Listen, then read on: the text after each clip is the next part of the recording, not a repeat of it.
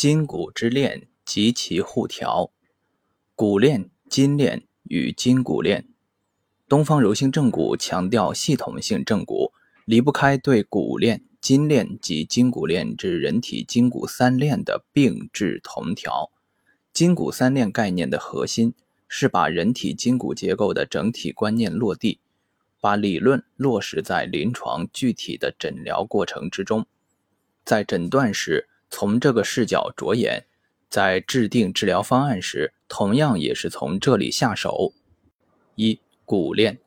人体骨与骨之间通过关节连接，人体骨与骨之间通过关节连接的排列结构，我们称之为骨链。骨链是支撑人体空间架构的主体结构，骨与骨之间的刚性作用力可以通过骨链进行传递。人体重力会沿着躯体四肢的纵向骨链向下传递，而人体支撑即承重力会反过来，沿着躯体四肢的纵向骨链向上传递。外力作用于人体局部骨结构之后，其作用力也会朝着力作用的方向沿骨链向远端传递。立足于观察与分析骨结构在受到内外力作用后的生理与病理表现。以及力在骨链中传递的过程及结果，是东方柔性正骨诊疗筋骨疾患的基本着眼点与出发点。传统中医正骨的错骨缝理论所看到的错骨缝，是在异常力传递途中，在力所经过关节处导致的一个局部异常力学结构表现。这并非异常力传递过程与效应的全部。如果这个力继续向前传递，会不会在下一个关节处继续发生骨错缝？这个观念和观察有没有出现，决定了正骨疗法继续进步的机会和可能。二、筋链，狭义的筋链通常单指深浅筋膜、脏壁膜及其移行结构之间直接的相互连接关系。从概念而言，筋链不涉及与骨结构之间的关系，而是以筋膜间。筋膜与其移行结构之间的力学关系为主，所以筋链既有浅筋膜间的广泛联系，也有深筋膜之间的密切联系，更有深浅筋膜及其移行结构深入内脏的网膜结构间的综合关联。广义的筋链即软组织链，泛指所有软组织结构之间的直接与间接力学关系，包括肌肉、肌腱、深浅筋膜、韧带、脊膜、脑膜。滑膜、关节囊、脏膜、壁膜、网膜以及神经、血管、淋巴管等所有软组织结构，由于包括脏器在内的人体组织结构绝大部分都被筋膜所全包或半包，因而筋链的内在联系就无法独自在单一层面的筋膜之间完成，而一定会涉及与筋膜相关的所有其他组织器官。筋膜在临证时的意义。除了其与人体所有结构联系的广泛性以外，更重要的是筋膜结构伸缩能力的局限性。这种局限性恰恰是筋膜功能表现的精彩之处。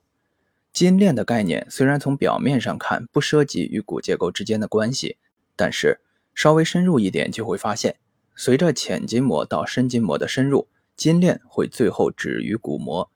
对这一点的认知，使正骨疗法实践者们。开始更深入的关注筋骨联系，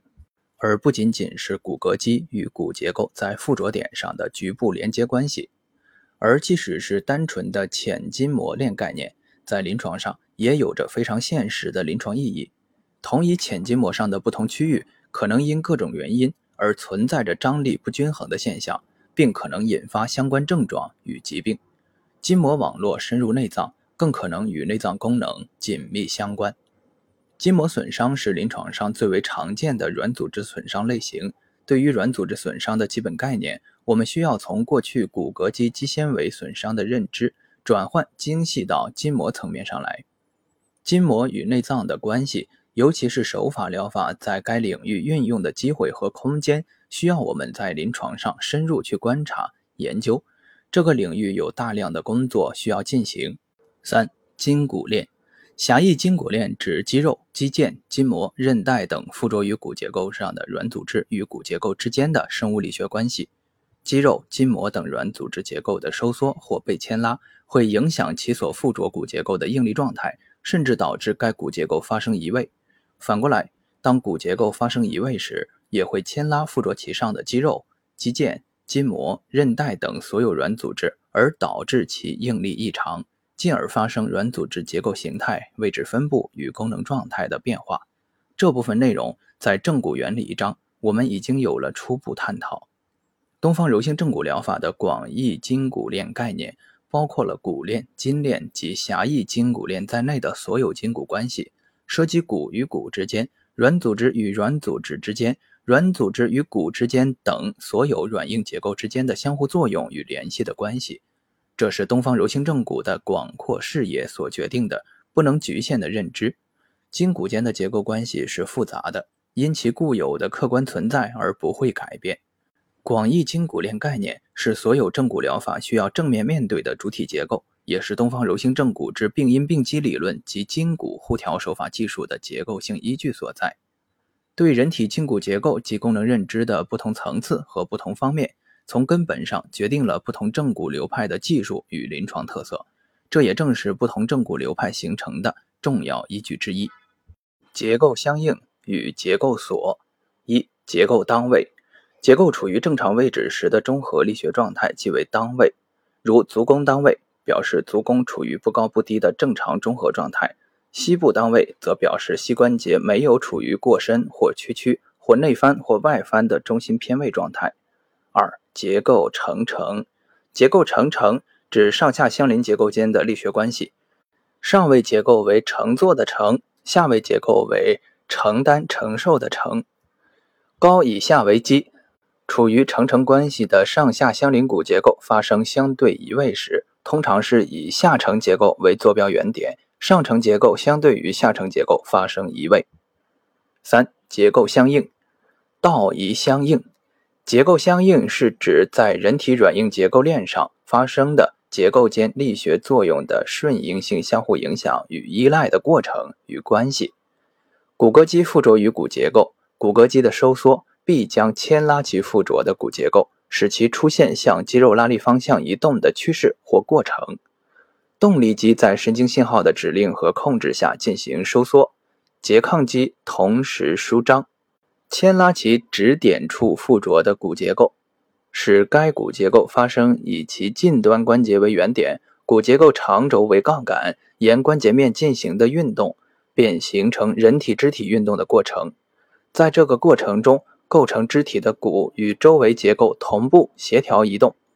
若肌肉收缩时，拉动其指点所附着的骨结构发生运动，但不是以其近端关节为原点，或出现偏离关节面正常轴向的运动。或主动向特定方向改变骨结构与周围结构间的相对位置状态，都会导致骨移动。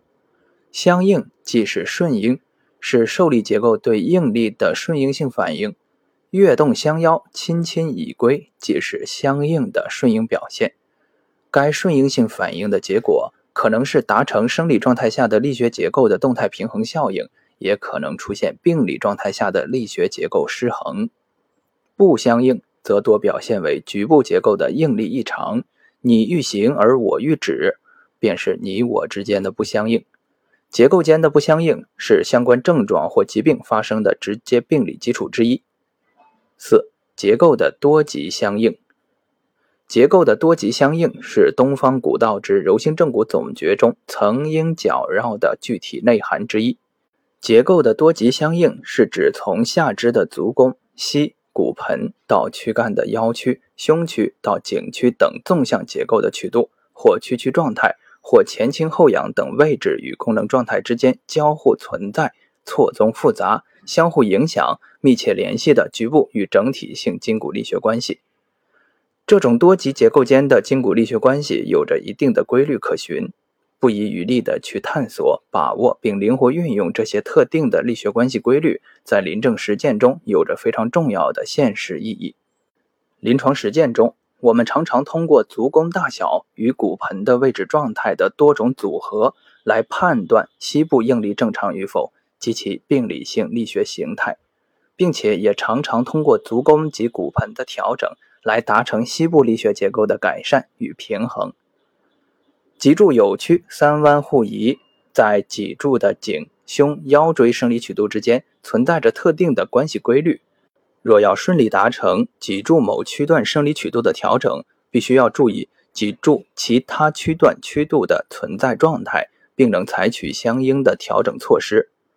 在腰曲的调整中，除了应与颈区、胸区之间的关系适应以外，还必须与骨盆的位置状态相配合。而相关各结构的位置向何方调整，调整的幅度如何把握，以及调整的稳定性如何控制，必须要考虑从股骨、骨盆到颈区诸结构的局部与整体力学关系。若更能以足弓为配合，并注意到膝部的屈伸状态，则结构多级相应之理明矣。结构多级相应关系的实现，不仅涉及在骨链中的传递过程。更涉及筋骨链中软硬结构之间丝丝入扣、缜密无疑的密切关系。这些关系的核心基础及主导，便是人体生物力学原理。运动系统的生理学与病理学研究将揭示其中奥秘。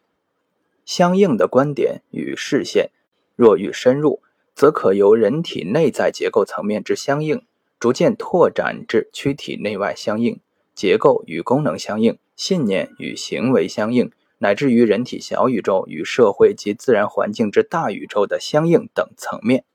人体生命奥秘的探索便由此逐渐展开。五、结构锁指目标骨结构的特定位置状态会因受到某个关联结构特定方向上力的作用而处于相对稳定、被锁定制动的状态。该关联结构可能是相邻的骨结构，也可能是相连接的软组织。该目标骨结构所受的作用力可能来自相邻结构，也可能来自所关联的骨链或筋骨链上远处的结构。结构锁的实质是利用结构相应规律来控制相关骨结构的位置状态，以满足结构的稳定性需求。结构锁通常相邻存在，软硬相互为用，动静相因。结构锁可因其作用途径分为轱辘锁和关节锁。轱辘锁的本质是以骨治筋，再治骨；关节锁则是以骨治骨。如股骨内外旋转的不同状态，对骨盆前倾后仰的调控构成轱辘锁；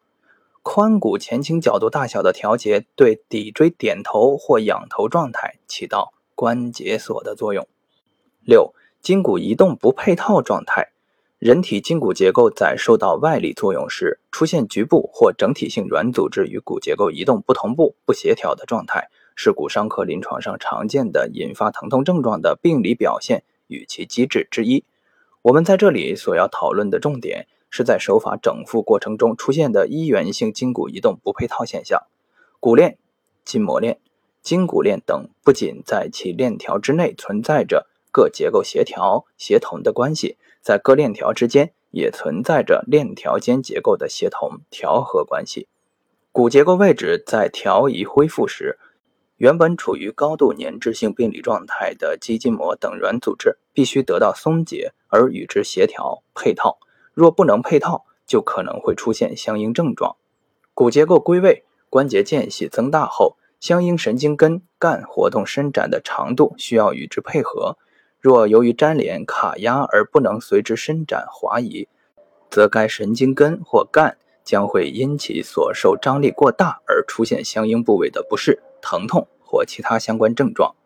这不是一个单纯的理论性问题，而是在正骨实践中迟早会遇到的现象。前沿送筋、斩筋与放线，其现实的临床意义即是在此。这一特定变化过程。是骨结构力传递现象的进一步延伸。我们应该清楚地认识到，结构间力的传递不仅会在骨结构间进行，更会在与骨结构发生联系的相关其他结构上发生作用，进而引起一系列相关空间力学环境的变化。透筋挪骨，透筋挪骨说的是手法透过较为浅表的筋肉结构之后，便可方便挪移内在之骨。这是对一大类正骨方法的传统描述。东方柔性正骨疗法是透筋挪骨的代表性技术。每一次的柔性正骨行动，均包括先行的透筋及之后的挪骨两个过程。在这里，透筋是正骨得以顺利进行的条件和前提。透筋不成，挪骨则会有相当的难度。毕竟内在的骨结构难掩在如墙的筋肉之下。透筋不是揉筋，这是两个不同的概念。揉筋可以为透筋创造条件，但不是必要条件。一宗金鉴所述，当先揉筋，令其和软，再按其骨，徐徐合缝之言，是说明操作的先后顺序是希望揉筋以令和软，为按骨以还旧处创造条件。但揉筋能否达成透筋，乃至进一步挪骨归位，却不是必然的因果关系。但是透筋挪骨的概念，却并非强调所有正骨技术在操作之前必须先行透筋。不同流派的正骨技术有着显著不同的操作过程，如搬动或冲压技术，其挪骨行动中便没有透筋过程的参与。筋骨互调的形式，柔性正骨所言转轱辘、扯缆绳，与传说中正骨的某些开关及诀窍有相似之处，即动即灵，应手即效。这一技术及规律的发掘。是对人体结构间相互关系及其关联运动规律在相应层次的探索总结，是柔性正骨技法进入走向自由王国的重要内容之一。筋骨互动互调有以下几种典型的表现形式：以骨调骨，以硬推硬；以筋调筋，以软拉软；以骨调筋，转轱辘；以筋调骨，松缆绳；以骨调筋。再调骨，一以骨调骨，以硬推硬。以骨调骨是骨链间的互动关系，关节一端的骨结构因手法作用而被动移动所发出的力，会通过关节直接或间接作用于关节另一端的骨结构，导致其发生相应的位置或应力改变。分析时可参照日常生活中的钟表之齿轮模型或列车车厢移动模型。以骨调骨体现相邻刚性结构间的力学互动关系。二、以筋调筋，以软拉软。前述骨结构以上、表皮以下的所有软组织结构，即为广义的筋。以筋调筋体现软组织链间的互动关系。由于深浅筋膜、肌纤维、韧带等诸软组织结构间的相互连接关系，某一段软组织如果发生挛缩、迟张，主动收缩、被动牵拉或断裂等异常应力状态，均会影响与其连接的软组织结构，导致其张力发生相应改变，进而出现形变或位移或形变和位移。手法调理的过程可以充分利用软组织链间的生物力学关系，达成标的软组织位置与应力状态的改善目标。分析时可参照日常生活中的桌布牵拉模型。或橡皮筋牵拉模型。三、以骨调筋转轱辘。轱辘指骨结构，以骨调筋转轱辘是根据需要向相应方向转动相关骨结构，以牵动附着其上的肌肉、肌腱、筋膜等软组织收紧或松弛，使之得以恢复正常张力状态的间接理筋过程。转锁骨调胸锁乳突肌，旋转单侧锁骨。可放松或拉紧同侧胸锁乳突肌，旋转两侧锁骨，可调两侧胸锁乳突肌。转股骨调髂腰肌，调股骨内旋可拉动髂腰肌使之紧张，调股骨外旋可松弛髂腰肌。调单侧或双侧股骨，则可根据需要调整单侧或两侧髂腰肌。分析时可参照日常生活中的水井之轱辘与井绳模型。四、以筋调骨松缆绳。缆绳指肌肉、筋膜、肌腱、韧带等软组织骨结构的病理性移位，常因附着其上的软组织的异常牵拉力而导致。以筋调骨松缆绳，通常是以直接抻解的理筋方法，有针对性的调理目标软组织的异常收缩。粘连、挛缩、僵硬等状态，达成该软组织松解的目标，以消除导致相关骨结构移位的异常牵拉力，而使其回归正常位置状态的过程。分析时可参照日常生活中的帆船之缆绳与轨杆模型。五、以骨调筋再调骨。以骨调筋再调骨，涉及相关软硬结构之间更广泛深入的生物力学关系，是以调整一端骨结构的位置状态，来调整附着其上的软组织应力状态，进而通过该软组织的应力增大、拉紧或缩小、松弛，而对其另一端附着的骨结构发生力学影响，而使其位置发生改变。如欲进行骨盆前倾角度及腰曲大小的调整，可先转动双侧股骨来调整髂腰肌的紧张状态，进而通过髂腰肌张力的变化而影响双侧髂骨及腰椎位置向前后移动，最后达成骨盆前倾角度及腰曲大小的改变。以骨调筋再调骨的过程是转轱辘与松紧揽绳技法的灵活综合运用。不同流派筋骨技术进步的路径，通常来说，骨的问题会越讲越简单，而筋的问题会越讲越复杂。筋走细，骨行粗。筋的结构由宏观到精细，可以一筋连多骨，亦可多筋束一骨。临症应对，难免挂一漏万。而骨结构是在宏观上讲精细，骨正。则所连属之筋接受鼓动之力而相应规范。虽然东方柔性正骨疗法与前述筋骨互调的方法兼而有之，且在临证时灵活运用筋骨对等，但从传统正骨技术流派角度而言，以骨调骨和以骨调筋的主骨技术系统与以筋调筋。和以筋调骨的主筋技术系统是两大类技术方向不同的正骨流派。前一类下手得骨，后一类下手入筋。最终虽然合一，下手时的方向及其深入程度毕竟不同。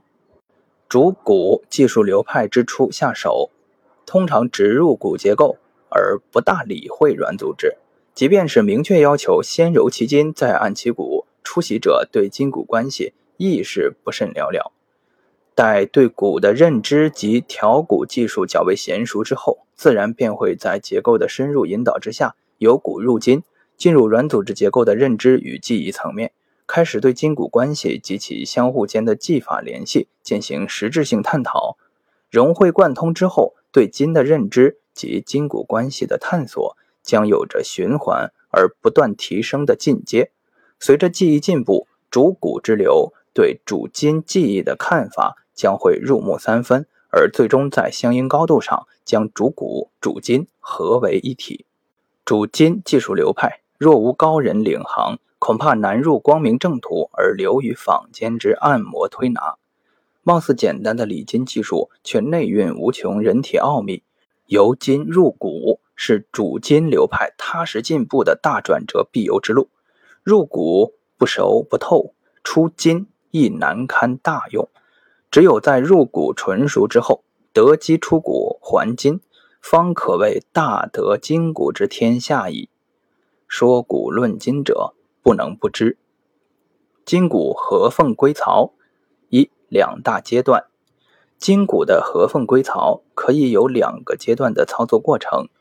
前期是手法主动干预，即是手法主动推移软硬结构，主动推法。使之归位，后期使手法操作使肢体关节发生被动运动，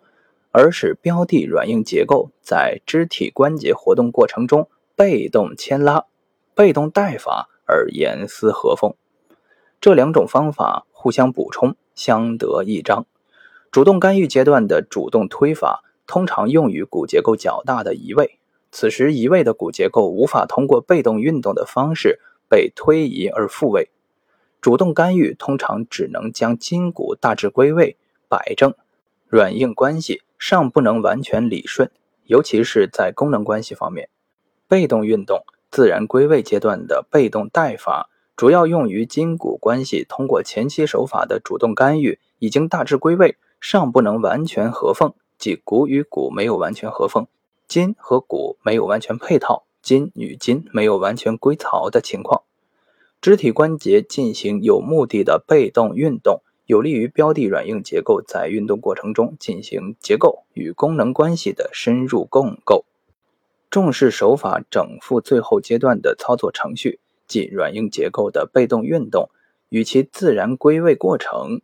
是理顺骨与骨、筋与筋、筋与骨协调关系的诀窍所在。二、三大层面，人体筋骨结构的合缝归槽包括三方面的筋骨结构关系：顺骨是骨与骨之间对位对线的合缝。顺筋是筋与筋之间相应关系的归槽平顺，顺筋骨是筋和骨之间结构关系的归槽合缝及其所提供的筋骨功能活动契合的条件。筋骨合缝归槽的现实观不是单一软组织或骨架结构的调整，而是筋骨同在、阴阳同调，